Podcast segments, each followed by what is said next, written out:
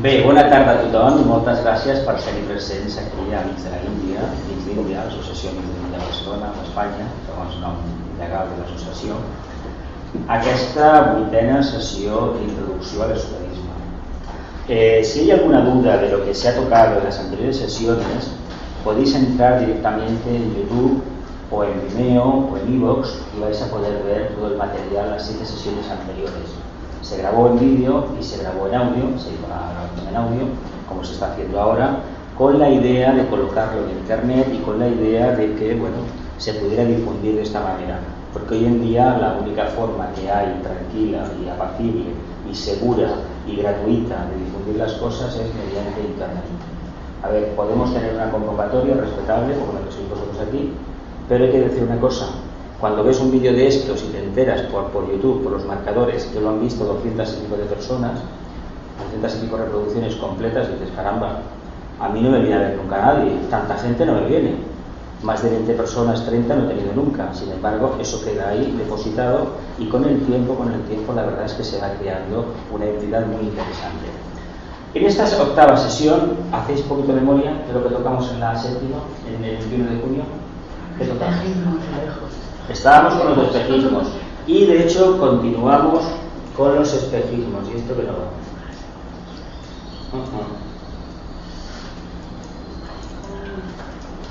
Ahora. Ay, señor.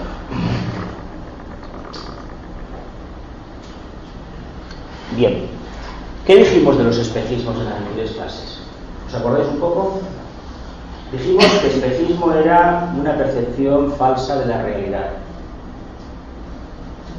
Que espejismo básicamente estaba asociado a una percepción irreal del vehículo emocional. Y cuando ese espejismo afectaba al vehículo mental, le llamábamos ilusión. Hoy lo que voy a tratar de hablar o de desencadenar un poco es el espejismo que afecta al vehículo etérico. Posiblemente el que más parecemos todos y al mismo tiempo el más desconocido.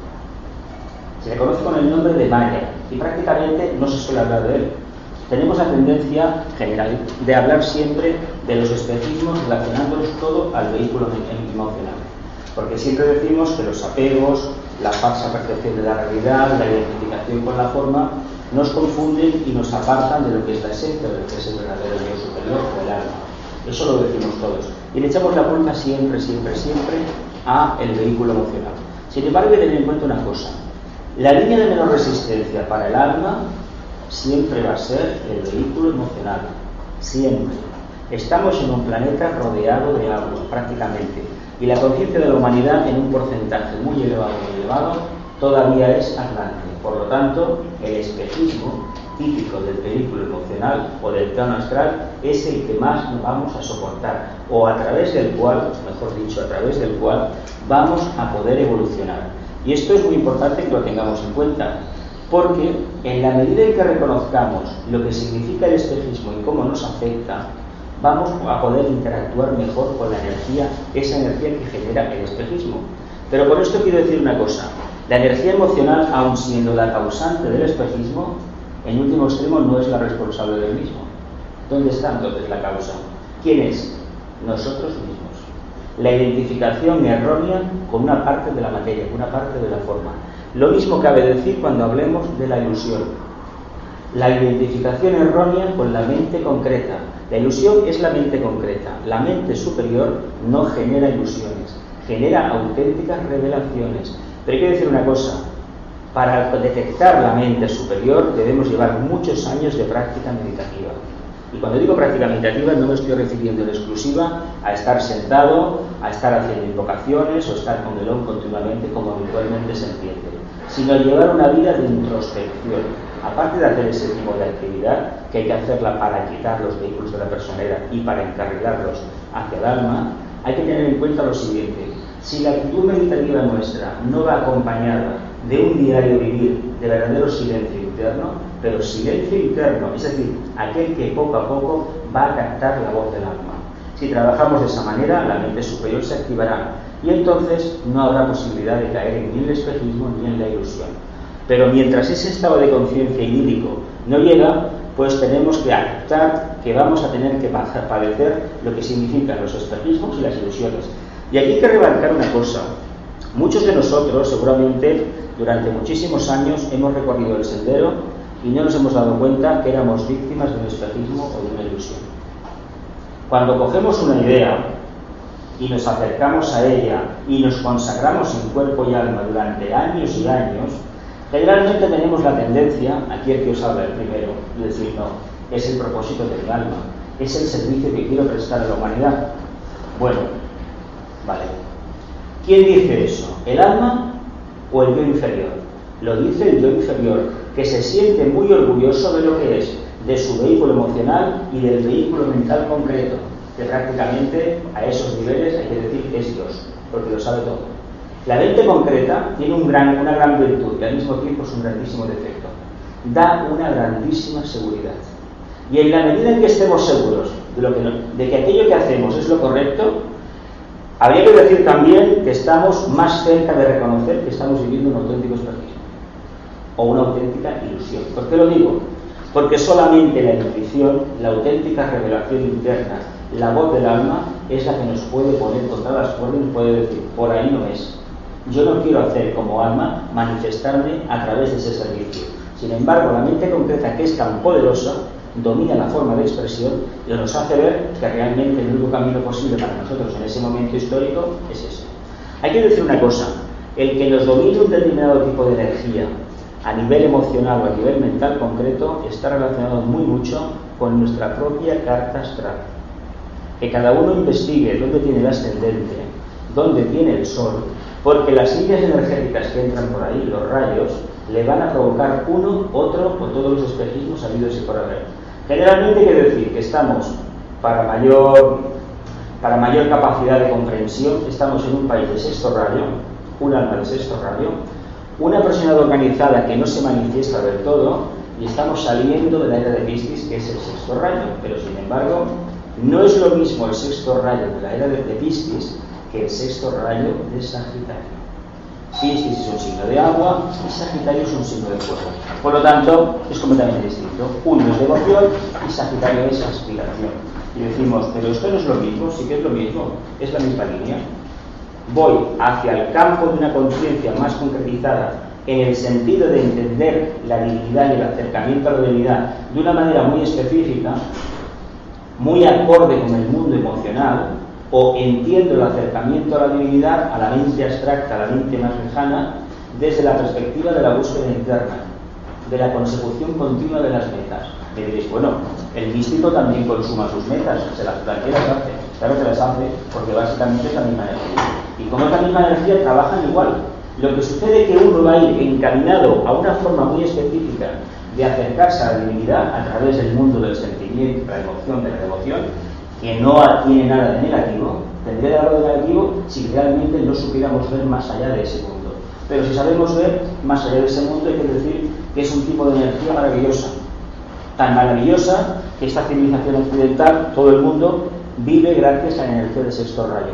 Pero cuando se trabaja a nivel arquetípico con la mente superior, el, sagitariano este, el sexto rayo que entra por Sagitario, da una ilusión de la vida, una percepción de la realidad interna completamente distinto.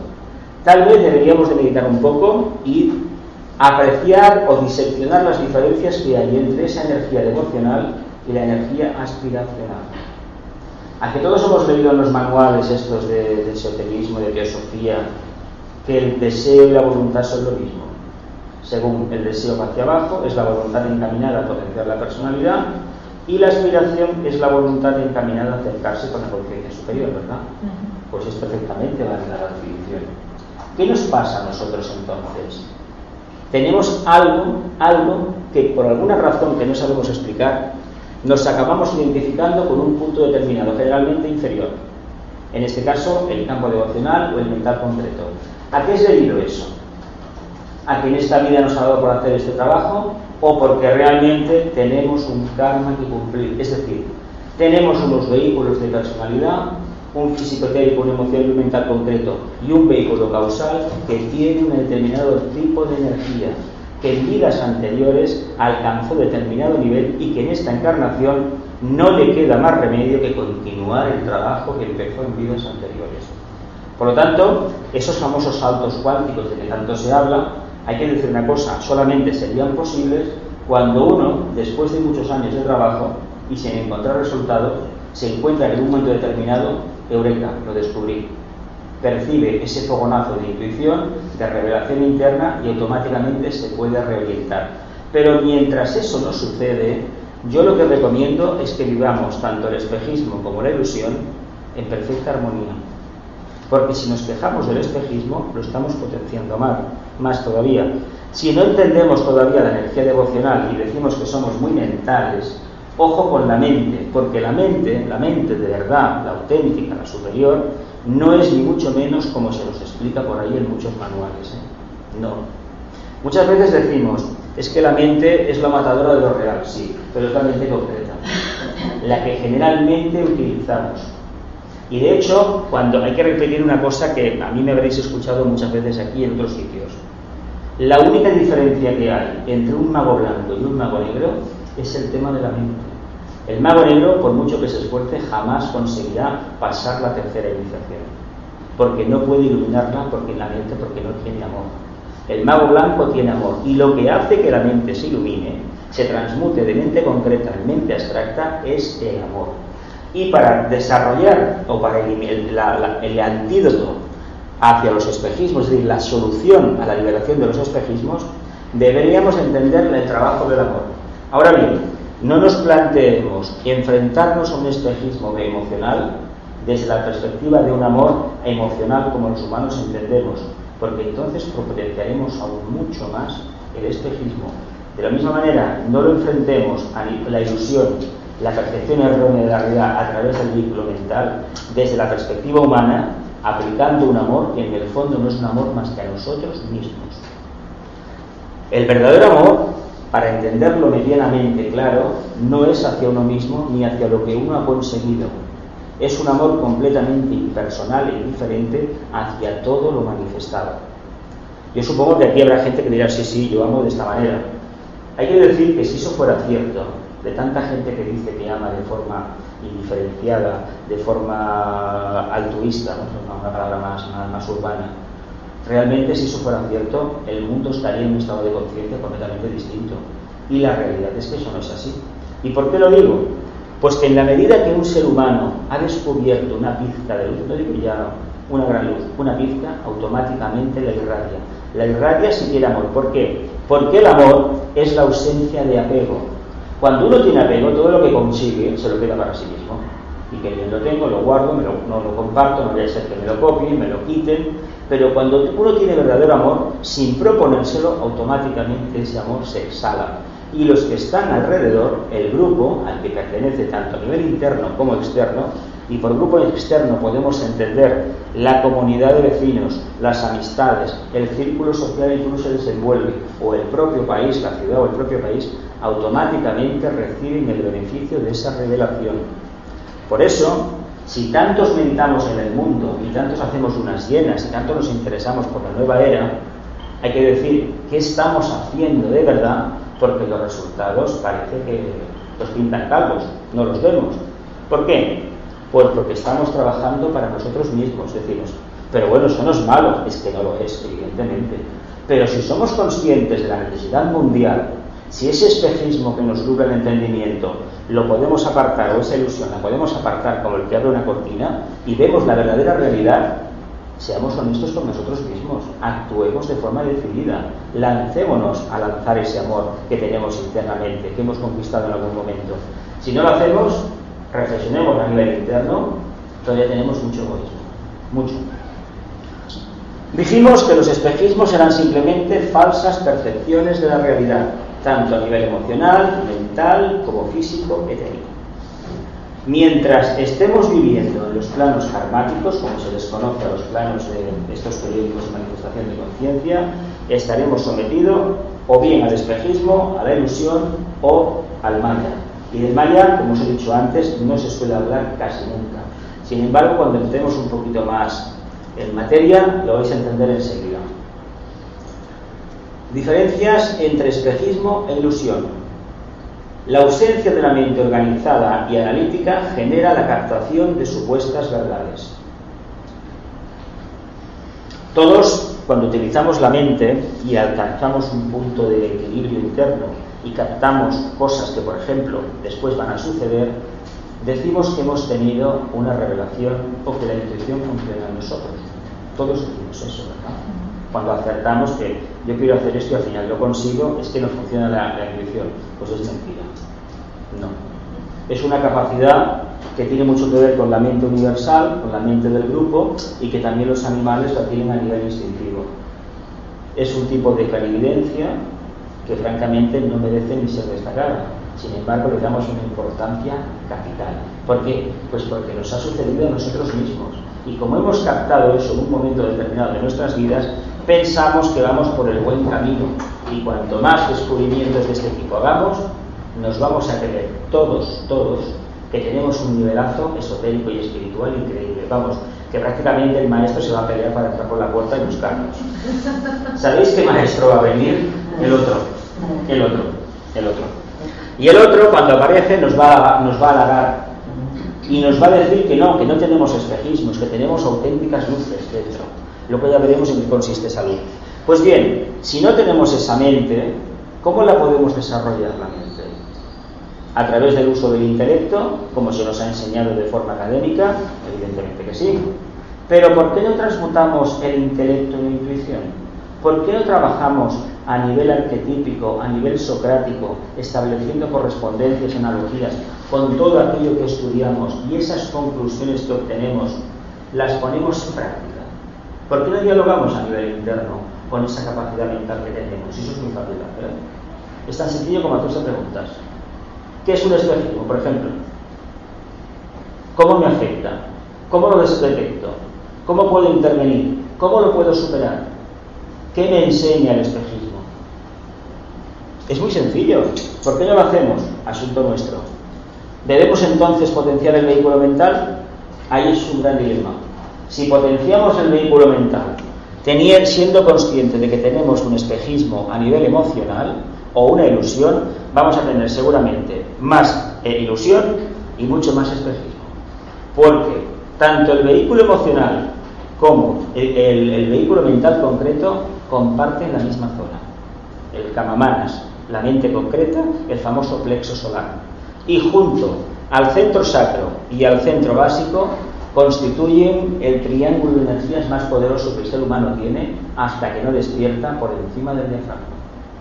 De hecho, un porcentaje muy elevado de la humanidad vive por debajo del diafragma, pero eso no significa tener conciencia lemure, cuidado, ¿eh? Pueden ser personas honradas, muy buena gente, pero que no ven qué necesidad hay de trabajar para los demás, sino primeramente para ellos. Y si sobra algo, y si sobra algo, para los demás. ¿Por qué? Porque la mente concreta tiene sus razones. Y la mente concreta dice, si yo me he esforzado y he conseguido algo, quiere decir que mi estado de gracia es determinado, por lo tanto he tenido una recompensa. Pero estas personas todavía les falta un poco que madurar, un poquito, y dar un pequeño salto, saltar ese muro, esa famosa muralla separadora entre lo inferior y lo superior. En el momento que eso se hace, uno siente necesidad de trabajar por los demás. No lo sabe racionalizar, lo capta, ha tenido una pequeña experiencia interna, tal vez en una anterior encarnación, no necesariamente en esta, y desde muy pequeño ha tenido la necesidad de ayudar a los demás. A veces de una manera completamente equivocada, intentando cambiar las vidas de los demás. Ese es el primer error que todos cometemos. Por eso, antes de enfrentar el tema del espejismo de la ilusión, analicémonos a nivel personal. Porque si nos enfrentamos contra la parte oscura que es la que genera estos espejismos estas ilusiones y el maya del que después hablaremos, nos vamos a encontrar que lo que tenemos delante va a crecer más. Esto es una entidad que en la medida que la combatimos se engrandece. En la medida que convivimos con ella de forma positiva, de forma neutra, disminuye su importancia. Por lo tanto, no nos queda más remedio que aceptar lo que tenemos y muy especialmente tratar de vivirlo en armonía, porque todos prácticamente en el planeta Tierra o tenemos espejismos o ilusiones o el maya del que os quiero hablar ahora mismo. Si potenciamos el vehículo mental, podríamos potenciar también la ilusión o el espejismo, lo que hemos hablado antes, propio del plano mental. Por el contrario, si nos decantamos únicamente por el dominio del vehículo emocional, es decir, esas ganas de coger a ese toro salvaje llamado vehículo emocional, ¿qué nos podemos encontrar? Pues que tal vez potenciemos ese espejismo que está por ahí y que arrastramos desde los tiempos de la Atlántida. Ahí es donde se generaron los dos prácticamente porque Lemuria, había que decir una cosa, eh, los lemures, seguramente que pasamos por allí, evidentemente, y somos hijos de la tierra, a lo mejor pasamos por allí, pues bastante trabajo tuvieron o tuvimos en aquella época en poder dominar el cuerpo físico. Por lo tanto, si el vehículo emocional que se trabajó en Atlántida no estaba desarrollado en la Lemuria, prácticamente el mental es más bien propio, la ilusión es más bien propia de la raza aria, de este estado actual de conciencia que la humanidad tiene que desarrollar durante miles y miles de años. De todas formas, todavía estamos muy lejos de alcanzar ese estado mental. Mientras tanto, estaremos viviendo con la conciencia atlante. Me diréis, bueno, ¿y esta conciencia no está superada? Yo os como un ejemplo, la forma en que reaccionamos delante de acontecimientos públicos o personales perdiendo el control, etcétera, etcétera, indica que todavía en nosotros hay una rémora increíble. No es negativa, es necesaria, porque no podemos dar un salto si antes no nos hemos hecho el trabajo previo. Por lo tanto, no nos asustemos de tener esa energía. Es más, entendamos que esa energía, si la trabajamos de forma correcta, nos puede servir para evolucionar, nos puede servir para dar el siguiente paso de saltar al plano mental. Pero posiblemente para eso todavía, para mucha gente, todavía falta tiempo. Bien, resolver la cuestión entre, una, entre, entre la ilusión y el, el espejismo implicará compromiso y sentido de responsabilidad. Aquí es donde quiero puntualizar el tema. ¿Qué es el sentido de responsabilidad? Generalmente lo entendemos, lo que se nos enseñaba en las escuelas cuando éramos pequeños, que debíamos ser personas serias en el sentido de que si dábamos nuestra palabra, por ejemplo, la debíamos cumplir. Y si no la cumplíamos, debíamos dar razones por las cuales no habíamos cumplido con nuestra palabra. Os pongo un ejemplo muy sencillito de lo que nos enseñaron seguramente a casi todos en las escuelas franquistas de hace ya 40 años o 50. Bien, ese sentido de la responsabilidad, como extendido a muchísimas facetas de la vida, para el mundo esotérico también, hay que decir que a lo largo de los años ha cambiado bastante. Estamos en una sociedad en que precisamente lo que se ha primado en las últimas décadas es aquellas personas que no son responsables. Con lo cual eso, visto desde fuera, no deja de ser el espejismo que esta sociedad está viviendo. El espejismo en el que toda la humanidad o una parte de la humanidad ha caído. Porque lo que no tiene sentido es que si durante muchísimo tiempo se enseñó a los seres humanos a ser responsables, ¿cómo es que en los últimos 30 años se les ha enseñado a ser pasotas? ¿Con qué finalidad? ¿Con la finalidad de que no sean buenos ciudadanos o con la finalidad de que sean obedientes ciudadanos? Que formen parte de un rebaño que no plantee problemas. Pensemos en esto, porque el espejismo del rebaño es ser completamente anárquico. El espejismo que puede tener un ser humano orientado a la luz puede ser de otro tipo, pero el sentido de responsabilidad le va a prevalecer, mientras que en ese rebaño que anárquico, sin orden ni concierto, es la presa favorita de todas estas partes oscuras y la primera de la parte oscura de cada uno de nosotros. Por lo tanto, el heredor social que hay en una comunidad, en un país, necesita de estas víctimas para continuar funcionando.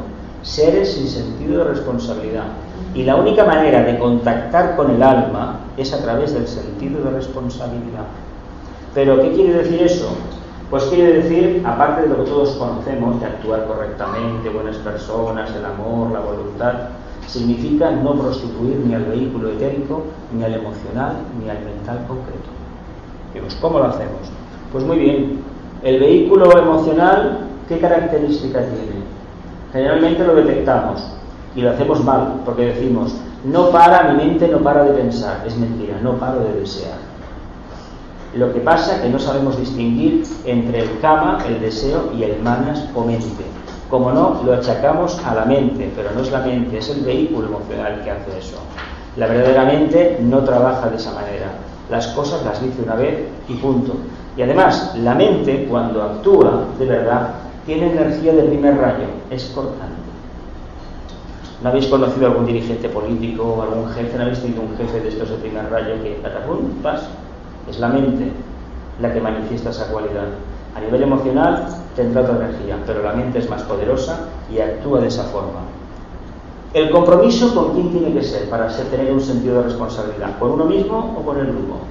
Con el grupo. Con el grupo. Estamos en acuario y en la medida que nosotros deseemos contactar con el alma o anhelamos contactar con el alma para prestar un servicio a la humanidad, entendamos que no estamos solos, que hay otros en otra parte del mundo que están sintiendo exactamente la misma necesidad. Por lo tanto, cualquier acción que hagamos de desenvolvimiento de la conciencia, tengamos siempre en mente el resto del grupo. No hagamos nada para nosotros mismos. Si asistimos a una conferencia como esta, o nos pasamos una tarde leyendo las estancias de la acción secreta, por ejemplo, entendamos que no lo estamos haciendo para enriquecernos a nivel personal. Porque si no vamos a ser simples bibliotecas andantes. Y hoy en día hay internet y podemos descargarnos todos los libros que nos dé la gana. no tenemos necesidad de tener ahí unas conexiones, unas sinapsis extrañas en nuestro cerebro, sino que de tener la mente vacía en ese sentido y el cerebro completamente a la expectativa, alineado con la conciencia superior. Pero si realmente el compromiso no es con el grupo, ¿qué va a pasar? pues que no va a entrar la parte oscura. Y la parte oscura le gusta enseñorearse con todas aquellas personas que están medianamente orientadas a la luz. Ojo, porque el sentido de responsabilidad nos va a calmar los nervios en el sentido que nos va a decir o esto o esto otro. Y por poco que lo hayamos practicado, todos, todos, todos vamos a ver dónde está el sentido de responsabilidad y dónde no lo está. No debemos dejar pasar ni un día más esta oportunidad de transmutar la personalidad. ¿Por qué? Pues porque, entre otras razones, el tiempo corre en nuestra contra. La edad que tenemos, los que estamos aquí ya, quiere decir más o menos, si hablo por hablar también, que en un momento determinado de nuestra evolución, ya sea en esta encarnación o en las anteriores, recibimos una llamada. Era el título de las primeras clases, las primeras charlas. A esa llamada os puedo asegurar que hemos respondido. Si no, no estaréis o no estaríamos aquí. Ahora bien, ¿qué se trata ahora? De continuar con la llamada, aceptándola y sobre todo respondiendo a la misma. ¿Cómo? Con resultados prácticos. Ahora ya se nos pide transmutar la personalidad y muy especialmente abocarla al servicio de la colectividad. Otra cosa será qué entendemos por ayudar a la colectividad. Hay gente que entiende por servicio solamente ir al banco de alimentos, ayudar en Cáritas o en cualquier ONG de gente desfavorecida. Es una línea de servicio, pero no es el servicio. El servicio con mayúsculas es manifestar las cualidades del alma. Y eso lo puedes hacer en el banco de alimentos, conduciendo un tren o barriendo la calle. O ayudando a las personas mayores a cruzar la calle. Tanto da, no importa. Lo importante es que se manifieste el alma y lo demás es completamente secundario. Bien, hoy como os decía vamos a hablar desde la perspectiva del vehículo etérico. ¿Qué sabemos del vehículo? Aparte de los libros y las fotos que salen por ahí con los chakras, los colores, los rayos, las piedras preciosas, todo esto que circula por la Wikipedia, por internet, que cada uno lo pone de una manera, que todo el mundo dice que lo sabe, que lo ha visto. Yo os voy a decir una cosa, los chakras no se ven tan fácilmente, ¿eh? vamos, que me lo digan, a ver, me digan tantos colores como ven, y tantos círculos como ven, y tantas esferas en las auras, porque francamente no es tan fácil despertar el tercer ojo. Porque si lo estamos viendo con el plexo solar, más vale que no veamos nada. Pero para verlo con el tercer ojo, la glándula pineal, el centro sahariano tiene que estar activo, y la glándula pineal tiene que estar vibrando. Y que el tercer ojo se te despierte implica un proceso de transmutación increíble y también un dolor físico, porque trabajamos con fuego. Y seguramente habréis oído hablar alguno que después de años de meditación ha sentido como a veces olía fuego, ha quemado. Internamente se va produciendo esa combustión, esa escoria que se tiene que eliminar para que la pineal realmente se pueda proyectar como un faro de luz por el entrecejo. Parece que es el acna, está detrás del acna. Pero es curioso que se habla del tema y pocas veces esto se ha tocado en profundidad. Diferencias entre energía y fuerza. Aquí vamos a dejar de lado los conocimientos de la física. Porque a nivel esotérico esto es otra cosa. Utilizamos la palabra energía generalmente la confundimos con la palabra fuerza y la palabra fuerza con la palabra energía. Energía siempre, siempre, siempre tiene un origen superior. Si es del alma respecto a la personalidad, energía. Si es el alma que la manifiesta pero procede de la mónada, es fuerza. Lo que pasa es que cuando hablamos del alma utilizamos siempre energía. ¿Por qué? Porque el peldaño que tenemos que traspasar o la puerta que tenemos que, traspasar es la del alma. Todavía estamos un poquito lejos, tal vez, de poder trabajar a través de la antacarana y responder directamente a la moneda vía criada espiritual. Pero lo importante es que tengamos en cuenta una cosa. La diferencia radica en el origen, en el centro que lo emite. El ser humano como tal, sabéis es un autómata. Nuestro vehículo, además este vehículo físico, a nivel esotérico sabemos, la señora Blavatsky lo dijo a la primera, que no es un principio. El único principio es el vehículo etérico, que no conocemos, que no lo vemos, que se supone que es un armazón de líneas energéticas de color dorado, color oro aproximadamente para los que lo han visto. Pero que no nos podemos poner a describirlo porque posiblemente la percepción del mismo variará de uno a otro. Por lo tanto, tengamos en cuenta una cosa, no le prestemos atención a este vehículo, al físico, prestémosla al otro. ¿Cómo trabaja el otro? ¿Sabéis cómo trabaja? ¿Cómo se alimenta el otro?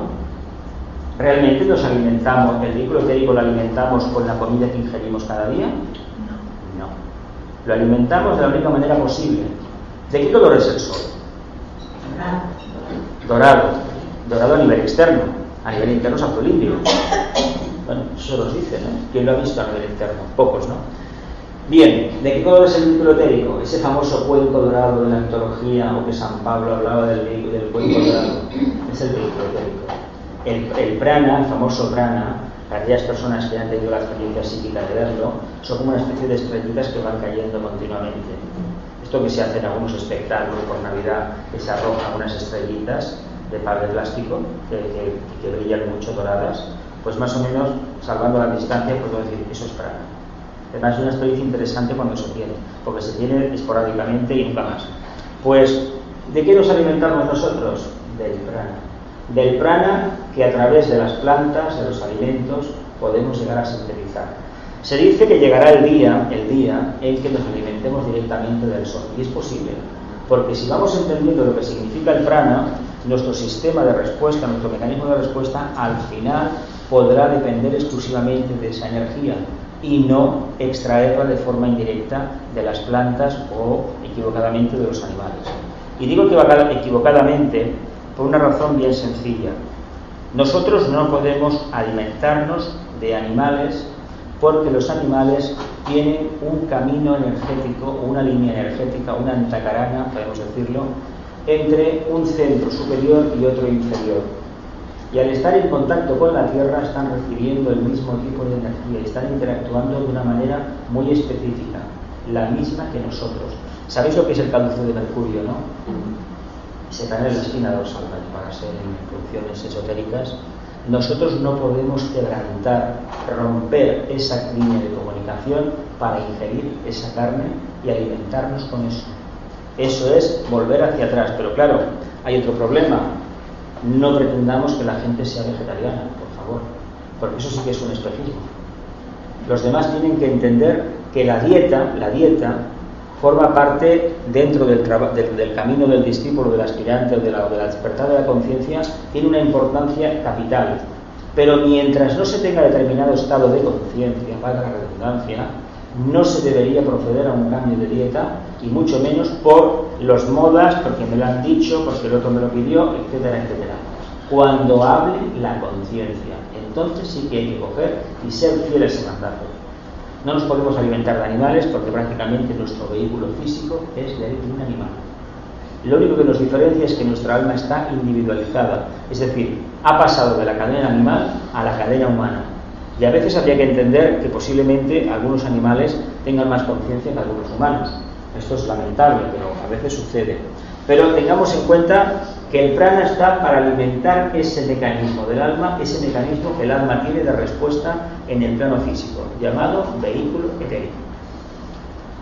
Y con el vehículo etérico, francamente, podríamos hacer infinidad de cosas. Y el día, el día que entendamos cómo funciona el vehículo etérico del planeta Tierra, todas las necesidades de los seres humanos, desde el punto de vista energético, o de transporte se van a solucionar por completo.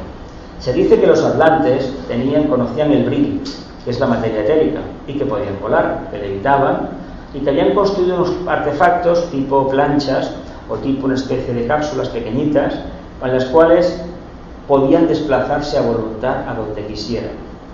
Y que prácticamente el consumo de energía era nulo, porque se alimentaba de la energía del planeta Tierra y muy específicamente de la interacción con ellos mismos. Conocían ese secreto y automáticamente se, podrían, se podían desplazar. Esto es lo que la doctrina secreta nos ha comentado y la tradición esotérica revela. Y aparte de eso, muchísimas más revelaciones.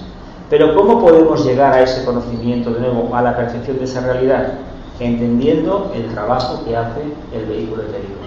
Si no tuviéramos un vehículo etérico en este plano físico, no podemos estar. De la manera que si no tenemos el vehículo emocional, en el plano astral tampoco, y el mental concreto, igualmente en el mental concreto. Pero en lo que afecta a esto, la diferencia que debemos tener en cuenta muy clara es la siguiente. La fuerza será siempre consecuencia del impacto de una energía, es decir, de una afluencia de arriba, de un plano superior, en este caso el alma, que incide en los vehículos de la personalidad. Cuando es en el plano, en el plano mental, es energía mental. Cuando es en el astral, energía emocional. Y en el plano físico hablamos de energía etérica, de vitalidad. ¿Qué les pasa a muchas personas que están en el mundillo esotérico espiritual, que se encuentran a veces muy desvitalizadas? Todos conocemos gente de nuestro entorno que siempre está enferma, siempre está desganada, no tiene ganas de nada, todo le cansa, todo le fatiga, todo le aburre y no es capaz ni de coger un libro, ni de meditar, ni de nada. ¿Nos hemos pensado alguna vez? ¿Hemos parado a pensar alguna vez? ¿Por qué se produce eso?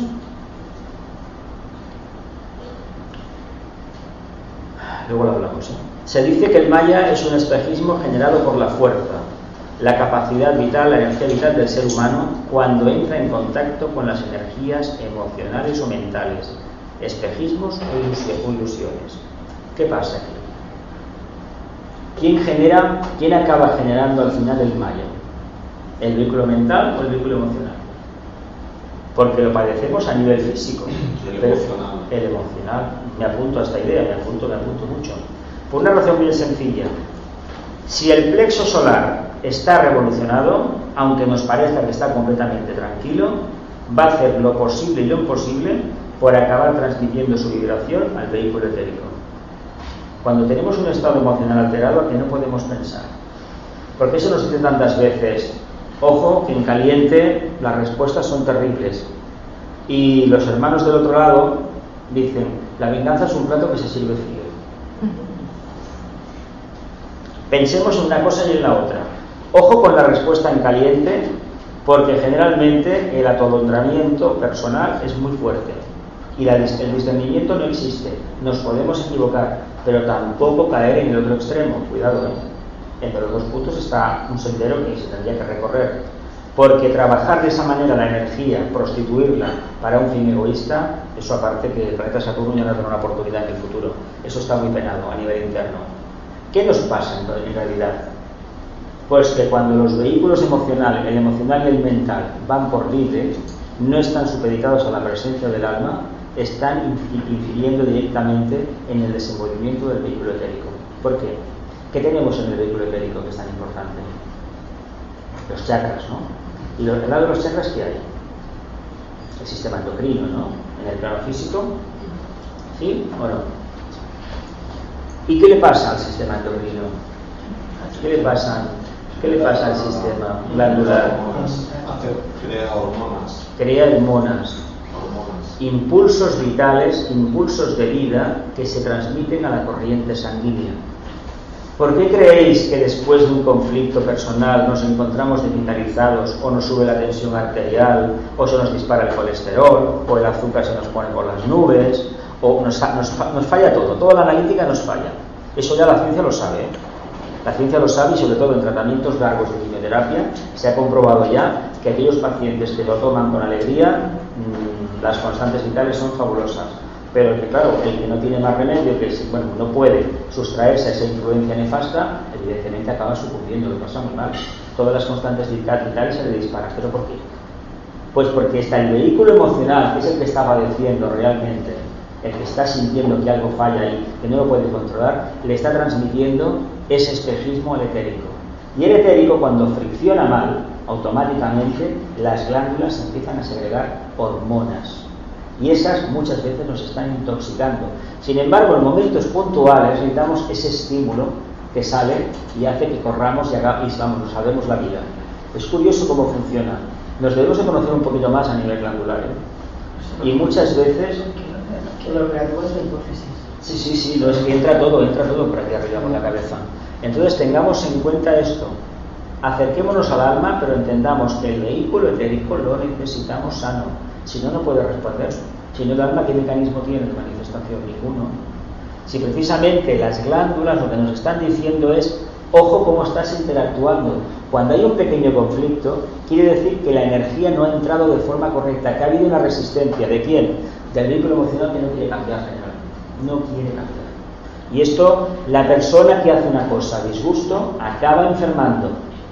Esto lo sabemos todos por experiencia, ¿verdad? ¿Cuántas veces no nos hemos dicho, yo no quiero ir aquí, yo no quiero ir aquí, no quiero ir a este sitio?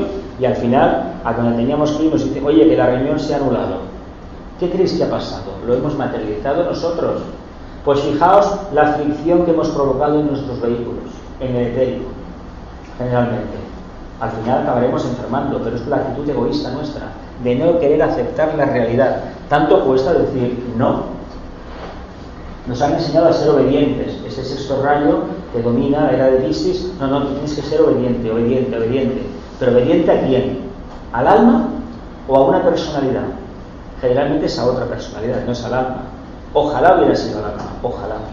No lo ha sido. Y por eso tenemos esta frustración como seres humanos, porque esa energía no acaba manifestándose por el vehículo etérico.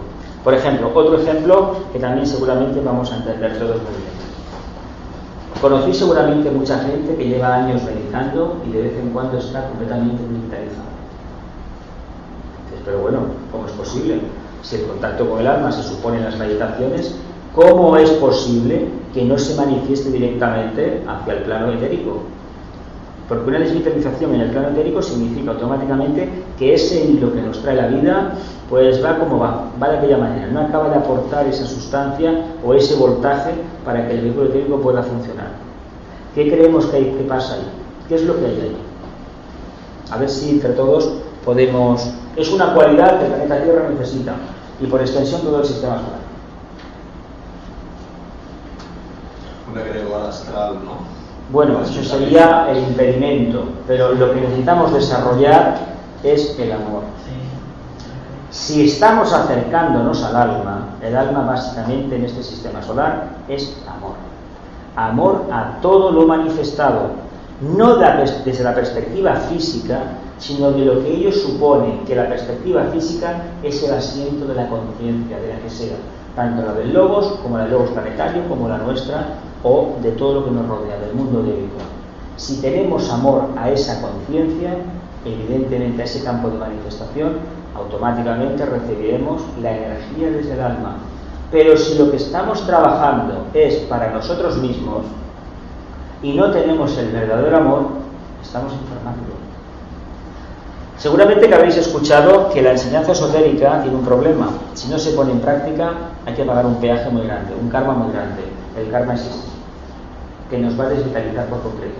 Porque estamos intentando alcanzar un arquetipo de realización y nos negamos por el otro lado a ponerlo en práctica. Y esto seguramente que a todos nos ha pasado en un momento determinado en nuestra vida. Y todos, tarde o temprano, pagaremos el karma de esa osadía, de esa traición. Cuidado, porque es una traición. No se puede ir a una iglesia, a una mezquita o a una a una de estas, ¿cómo se llame? A una sinagoga, a una iglesia católica o un templo budista o una pagoda a invocar al Dios con el nombre que sea y luego salir de allí como el que entró. No. Si salimos de allí, vamos allí, hemos de ir cambiados. Y si no, mejor no entrar, porque estamos generando karma. Y el karma en este momento de la familia humana es haber seguido la senda egoísta del sexto rayo. Es decir, pedir para sí mismo, para uno mismo. Yo le pido a Alá, le pido a Yahvé, le pido a Vishnu o al que sea, para mí, pero no para toda la humanidad. Y ojo, si pedimos para toda, para toda la humanidad, es para toda la humanidad. no para mi país en exclusiva, o para mi raza, o para mi continente, para toda la humanidad. Bien, se detecta un gran cansancio. Esto es debido a una actitud egoísta, personal, que nos aparta del verdadero yo. Y cuando nos apartamos del verdadero, yo y por otro lado estamos intentando acercarnos a él, el conflicto lo tenemos. Este cansancio anula la voluntad y hace que quien lo padece no puede llevar a cabo el propósito que se había fijado, el propósito de la propia alma. Yo os invito a que vayáis preguntando por ahí, pero os vais a encontrar muchísima gente dentro de los grupos espirituales que tiene este problema, el maya. Esa fatiga que no sabe qué es. Esa apatía, ese aburrimiento. Decimos, bueno, es una cuestión pues, como una depresión. No es ninguna depresión. No tiene una raíz emocional. Es etérica, pero potenciada por la errónea interpretación y acercamiento a la verdad a través del vehículo emocional. ¿Es negativo este estado? No, es para que nos lo pensemos mucho y muy especialmente para que nos marquemos una meta ya, para que cambiemos. Amemos más y lo demás se solucionará todo. Todo. ¿Os acordáis el mensaje del Buda cuál era? Básicamente, Dios es luz, ¿no? Nos va a ir a decir. ¿Qué dijo el Nazareno 500 años después? Dios es amor. Curiosamente, como la luz es la mente, necesita de una devoración muy profunda. De hecho, hay textos budistas, aunque parece ser que el maestro no escribió nada, pero sus seguidores, sus discípulos, anotaron muchísimos tratados budistas. ¿Qué le pasó al amor? Cuando habla el Cristo 500 años después, a través del Maestro Jesús, el Bodhisattva se manifiesta y dice, ama a tu prójimo como a ti mismo. Solo lo único que necesitas es amar, como alguna canción de, los Beatles, ¿no?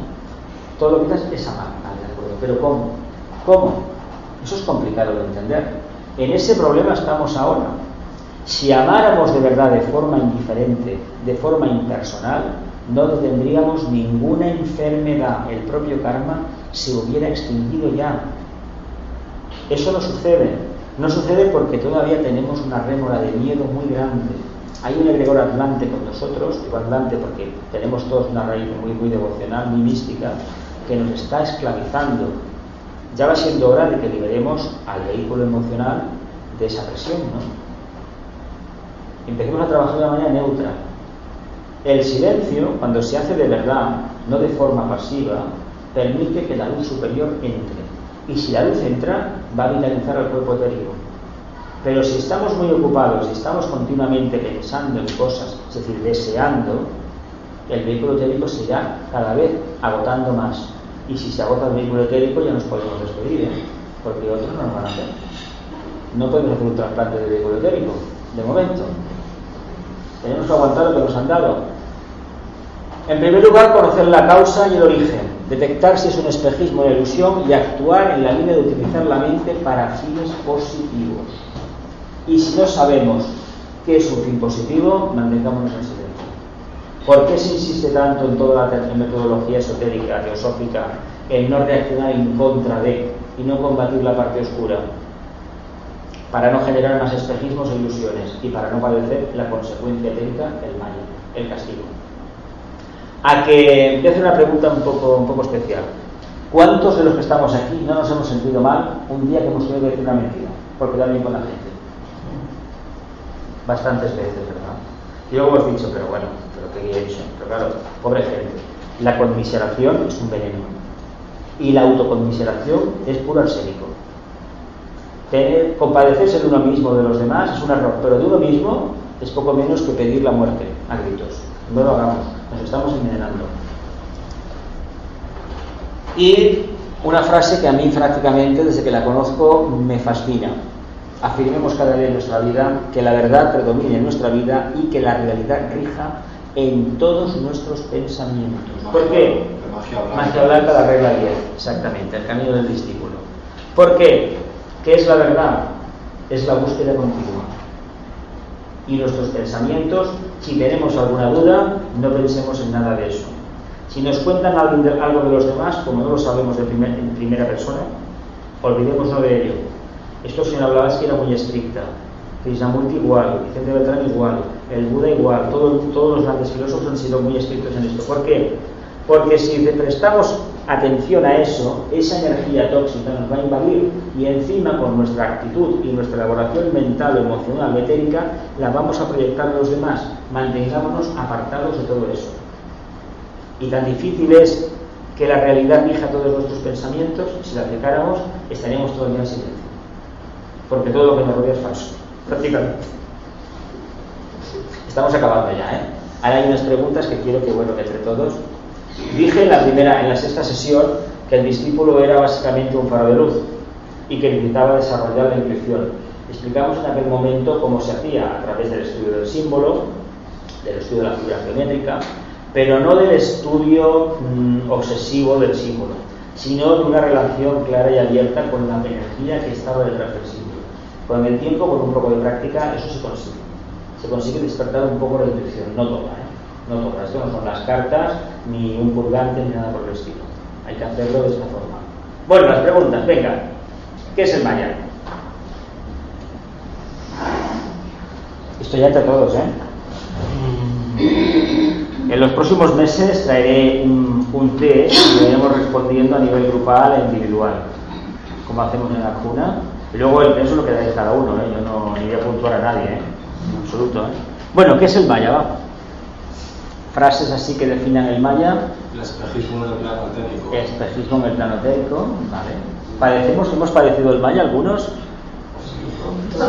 Todos. Pero somos conscientes cuando tenemos un momento de desvitalización que realmente hay una falta de conexión con el alma. ¿Lo asociamos a eso o no? Sí, sí. A veces sí, sí. A veces sí. A veces hacemos que el alma no se manifiesta del todo porque nosotros, bueno, estamos orientados hacia otra cosa. Pero para reconocer el maya hace falta potenciar el discernimiento. Exactamente. el ¿Y cómo se potencia el discernimiento? Primeramente, silencio, mantener callada la personalidad, la forma, el vehículo emocional. Y el mental concreto, empezar a trabajarlo cuando uno quiere y en la forma que uno quiere. Si nos ponemos a hacer una cosa y automáticamente la mente va hacia otra, todavía nos falta disciplina de concentración. No es tan fácil tener el discernimiento abierto. ¿eh? Y de hecho es una cualidad que se gana después de muchísimas encarnaciones. Hay gente que no sabe nada de esoterismo y sin embargo tiene una viveza mental increíble. Discrimina de una manera asombrosa. Lo ha trabajado en vidas pasadas. No es un regalo dado por los, die- por los dioses, sino es consecuencia de un buen karma. Si no hay discernimiento, si no hay la capacidad de analizar y de seleccionar, realmente es muy difícil. Si creemos que vamos a hacer la, tener la intención despierta sin hacer el trabajo previo, el espejismo está encima. Porque nos creemos una realidad que no es, que no es, prácticamente no existe. ¿Qué diferencias hay con los otros espejismos? El maya y la ilusión, digo, el- la ilusión y el espejismo en general. Aparte de que el etérico le afecta, el maya es etérico básicamente. El maya es etérico, el espejismo emocional y la ilusión mental. La ilusión es mental, pero básicamente eh, notamos la consecuencia de la desvitalización tanto a nivel emocional. ¿Lo notamos? ¿O es el maya etérico el que nos avisa? Aquí hay algo que falla. Hay gente que ha sufrido mucho en su vida, es decir, unas emociones desaforadas, y no hay que preguntarle nada, viéndole la cara se sabe. A ver, cuando vemos personas con estas arrugas y estas marcas debajo de los ojos, los párpados, evidentemente su vida no es de castañuelas precisamente. No lo es, no sé si se nota. Eso no se puede engañar. Y por mucha cirugía estética que se haga, por mucho maquillaje que se lleve, los ojos generalmente también dice el maya que hay. Y, sí, y las manos también. ¿eh? Si se miran bien las manos de la gente, no han estado toda la vida eh, a máquina, por decirlo de una manera de la época, sino que ha habido algo detrás. Y ese algo es lo que debemos de escribir. Bien, si decimos que los tres espejismos son iguales, ¿a cuál de ellos respondemos más directamente? ¿Nos afecta más el espejismo emocional, la ilusión o el maya etérico? El emocional más. Depende de dónde estemos enfocados. Ya. Pero ¿cuál es el que nos va a dejar tirados en la cuneta? Ah, El etérico. El etérico. El etérico nos dejará tirados en la cuneta. Vamos. Una cosa, yo pregunto, a esto, por favor. ¿Te das cuenta que tienes una ilusión, un espejismo o mal? ¿Te das cuenta? caso de desprendimiento. Pero hay algo, hay un punto en que hay una, un poco de lucha interna porque no te lo puedes sacar y tú eres consciente de que esto tiene, tiene que transmutarse. Pero hay un, hay un camino y durante este camino pues, eh, la persona puede pasar un rato, puede sufrir porque se está dando cuenta. Entonces hay un trabajo interno muy importante. Muy duro. Y son encarnaciones. Ah, esto. Las tendencias del alma, las escandas famosas de la doctrina budista, eh, se generaron en la noche de los tiempos. Pero la solución de una tendencia errónea, de una manifestación equivocada del alma, eh, son cientos de encarnaciones, trabajando, ¿eh? trabajando. Porque la ley del karma es muy astuta, muy sabia, o los señores lípicas son muy, muy sabios, ¿no? Cuando una tendencia en una encarnación se ha corregido, pues a lo mejor nos dejan una de relax. Y luego en la otra, en la tercera, aquí está otra vez el problema. Ah, el tema de distinto escenario, el tema de las ludopatías, adicciones al alcohol, por ejemplo, eh, presentan casos parecidos. Y si no, mm, preguntad si probablemente conoceréis a alguien que tiene una aversión total al tabaco y al alcohol. Desde pequeñitos, aversión total al tabaco, al alcohol, al juego. No hay que pensar que la anterior encarnación a lo mejor fueron jugadores borrachos de la calle, no. Pero esa aversión a una cosa sin saber por qué, al juego al tabaco al alcohol, indica una adherencia todavía en, a nivel kármico de, esa, de, esa, de, esa, de, esa, de, ese hábito en vidas pasadas. Y en esta, por alguna razón, se quiere uno mantener fuera. ¿Por qué? Porque sabe o intuye que si una vez prueba, cae otra vez. Y de hecho, bueno, conocéis el tema de Alcohólicos Anónimos, cómo funciona. Todo va bien mientras no vuelvas a probar el alcohol. A ver, casos de gente que después de 20 años, en una boda, un brindis, mira por dónde, después del brindis viene otra vez la crisis. Después de 20 años. Eso me pasa a mí con el tabaco, yo no soy fumadora, porque siempre he tenido conciencia de que no lo podía dejar. Y, y siento necesidad de fumar muchas veces. Pero no lo haces. Es que nunca he sido fumadora, sin embargo, Posiblemente, posiblemente de vidas pasadas venga esta decisión de decir, "Mm, no vuelvo a caer en esto más. Pero bueno, nos tenemos que conocer todos, ¿eh? Igual, cuando a- las ratas, por ejemplo, A las ratas. Bueno, la rata genera, hay una, todo lo que se corre por el suelo y es oscuro, ya sean cucarachas, tiene una componente muy emocional, muy dada a, a ver, la rata es un animal mamífero como nosotros, ¿eh? por lo tanto no es un insecto. Y pudiera ser o bien algo que no puedes controlar o realmente que en una vida pasada algo habría que tanto que afectó tanto que la decisión es apartarse de esos animales. Esos animales, la verdad, tienen un verdadero problema. Se dice que si los humanos desaparecieran de la Tierra, estarían ellos, ellos y las cucarachas. Porque tienen una capacidad de reproducción, bueno, incluso después de un ataque nuclear, las únicas las cucarachas, aguantan dosis de radiación increíbles. Y es curioso, porque tienen un exoesqueleto, los insectos estos, las cucarachas, no tienen esqueleto interno, sino externo. Es muy curioso que aguanten esas dosis de radioactividad y los mamíferos, por ejemplo, no y las plantas tampoco. Sin embargo, esos animalitos sí. Eh, es cierto que el maya solo afecta al vehículo etérico. Hemos dicho antes que podría ser que sí, pero y a nivel social, no hay un maya social, una, una, una galvana caída, gente caída, decaída totalmente, no tiene ganas de nada. Es total, ¿verdad? Pues somos nosotros con nuestras emociones que hacemos eso, ¿eh? No es el sol, como decimos, es que la energía solar hay que ver, hay que ver cómo viene Aries. Bueno, Aries viene como viene, o, o Libra, pero somos nosotros con la respuesta que tenemos, básicamente. Esto se está viendo ahora cuando desde fuera te dicen que España es un país triste ahora. Si yo me pregunto, ¿cuándo ha sido un país de castañuelas? Porque Pero ahora, en este momento, mm, es como más perceptible, ¿no? Este, este desánimo que todos tenemos. de todas formas no es ahora, lleva ya 30 años, ¿eh? treinta y tantos años lleva. Pero ahora mismo estamos ahí. Porque no hay dinero, cuando no hay dinero. No hay dinero y bueno, y también es verdad que, mira, hay un detalle muy curioso. A ver, yo me acuerdo hace 15 años o 20, la gente en los trenes hablaba, aunque no conocieras de nada. En los autobuses hablabas. Hoy vamos, la mayoría, entre ellos yo, con un reader y vamos leyendo. Y el que no va con el móvil, y el que no va con unos cascos, y el que no va a su bola. Y se ven unas caras, me gusta fijarme mucho en las caras de la gente, de las personas, y la verdad se ven caras, no digo de frustración, pero caras desvitalizadas. Falta energía de la positiva, de la buena. Posiblemente este país esté entrando en un cambio de, de, de. El lema de España es disperso las nubes, y España está dentro de una nube prácticamente. Una nube de ofuscación, es un aeropuerto muy grande, que prácticamente lleva muchos siglos con nosotros, es un territorio que ha vertido mucha sangre, en nombre del sexto rayo, por ejemplo, y eso, claro, claro, temprano acaba repercutiendo. Y sí que hay una apatía general. El maya es apatía, ¿eh? atomía, es decir, aquello que le das un golpe y no, no el músculo no reacciona prácticamente. ¿no? Y eso no puede ser provocado por alguien o alguien. Evidentemente.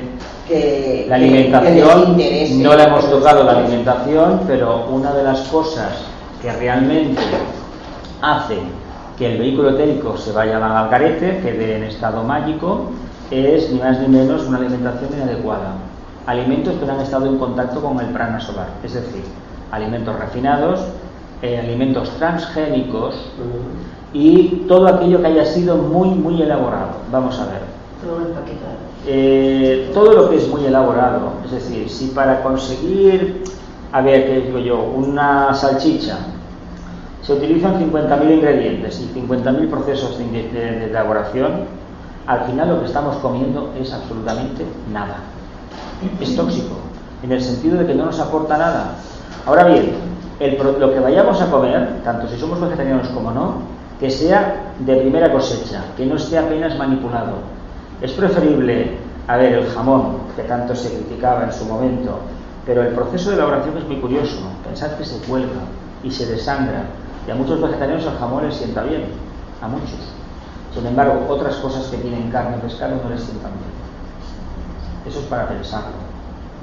Claro, si nosotros nos alimentamos de algo que no es natural, si a los animales se les hace sufrir, porque hay que ver cómo van los animales en unos camiones, yo os invito a que la entrada de Mercabarna, vamos, que se ven los pobres cerditos en verano, o las pobres ovejas, las pobres vacas que dan pena. Y luego uno hace un poco de locuración mental y dices, pero caramba, esto no era lo que hicieron los nazis con los judíos en la Segunda Guerra Mundial. Pues sí, es lo mismo, es lo mismo. Salvando la distancia es lo mismo. Y sin embargo comemos esa carne. Y esa carne está envenenada por los miedos y frustraciones del animal, que también tiene un vehículo etérico. Evidentemente ha segregado esas hormonas, esas sustancias, para autodestruirse. Y esa carne la comemos nosotros. Hombre, hoy lo que se sabe, por ejemplo, de gente que es muy sensible, tiene un estómago, un intestino muy sensible, que si consume huevos o carne de granjas que los animales están en libertad, no les provocan reacciones adversas. Mientras que si son de granjas industriales, la reacción está clara. Es decir, que el animal mismo segrega. Por ejemplo, Barcelona ha tenido plátanos desde el siglo XIX, los árboles de la calle. Pues en los últimos 25 años resulta que provocan alergias. ¿Sabéis lo que es? Que ya está descu- lo los, los investigadores del hospital clínico. El árbol se estresa del ruido de la contaminación y se libera, y se libera eliminando toxinas. Claro, el polen sale envenenado, nos afecta la mucosa de los ojos, la nariz, la piel, todo. Porque dices, caramba, me ha caído un poco de polen y mira qué, qué- qué- erupción me ha provocado. Es que el árbol se está defendiendo de nosotros. Es decir, fijaos cómo interactuamos. Pero el maya es muy potente en la Tierra, muy, muy potente. Mucho. Bien, conocemos nuestros bordes energéticos.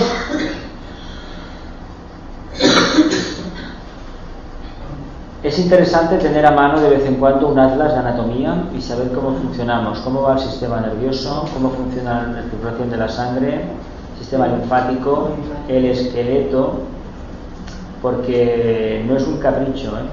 tiene una razón de ser. Tiene una razón de ser todo. Si uno estudia chino ayurvédico, no sabe más. Tiene toda una razón de ser.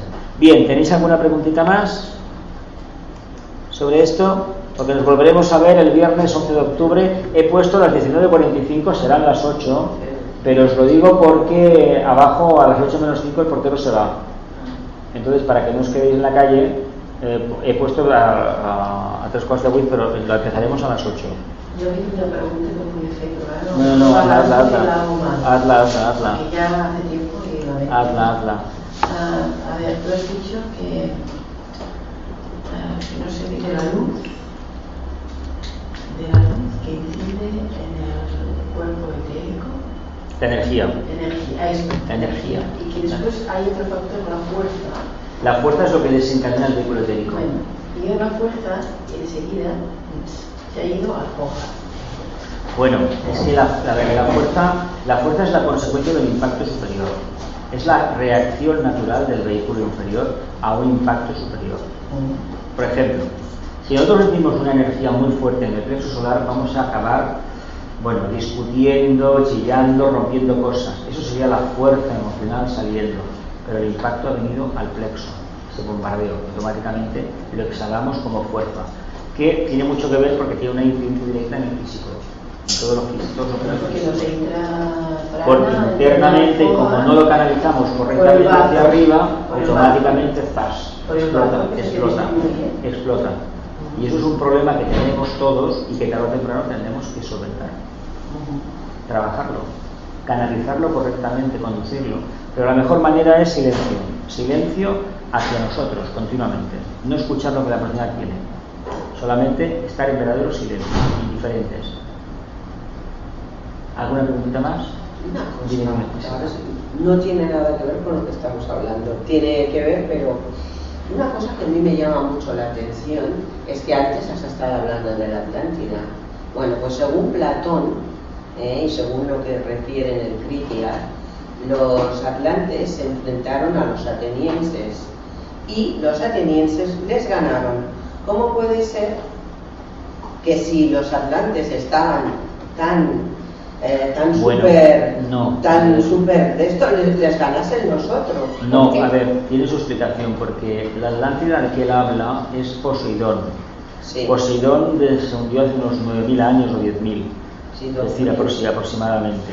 Entonces, la Atlántida como continente desaparece en el Mioceno, hace unos 800.000 años, un millón de años, se hunde. Entonces, lo que había quedado, lo que quedó, bueno, cuando más o menos la guerra empieza, empieza un, pro- un proyecto de, de- bueno, de migración total. Unos van hacia el norte de África, otros van hacia lo que son las Islas Británicas, Irlanda, Islandia y los países escandinavos, porque han aparecido los famosos círculos de piedra, los calendarios solares, y otros se centran en Centroamérica y en el sudeste asiático. En Camboya los ejemplos de Angkor son un ejemplo de tecnología atlante, de edificación atlante, que por mucho que te expliquen cómo los hicieron, te lo acabas creyendo, porque aquello no acaba de cuadrar mucho, pero bueno, eso está así, ¿no? Lo mismo que las pirámides de México o las de Egipto. Entonces, el relato ese en concreto, si dice que los atenienses vencieron a los atlantes, habría que ver qué tipo de atlantes eran. Los clásicos, por ejemplo, no. No porque en aquel momento Grecia no existía como tal, como conciencia social. No. De todas formas, Platón, Platón es uno de los grandes avatares que ha tenido esta humanidad. No se le conoce como un avatar, pero prácticamente su enseñanza todavía perdura. Y para conocer la enseñanza esotérica hay que conocer un poquito a Platón. Decir, este verano hemos tenido la suerte de tener a Martin Leiderman en la Escuela de Verano de Teosofía y francamente cada día nos ha remarcado el tema de la República de Platón. Pero cada día, mañana y tarde, mañana y tarde. Increíble. No, hay, una, hay mucha verdad, hay muchísima verdad, hay, mucha, mucha, mucha. Y además hay un famoso libro que dice de Lumarinov, más Platón y menos proza. Más filosofía, acércate más y déjate de buscar remedios externos porque lo tienes dentro. El verdadero remedio está dentro. ¿Tenéis alguna preguntita más? ¿No? ¿Pasamos a la meditación entonces? ¿Sí?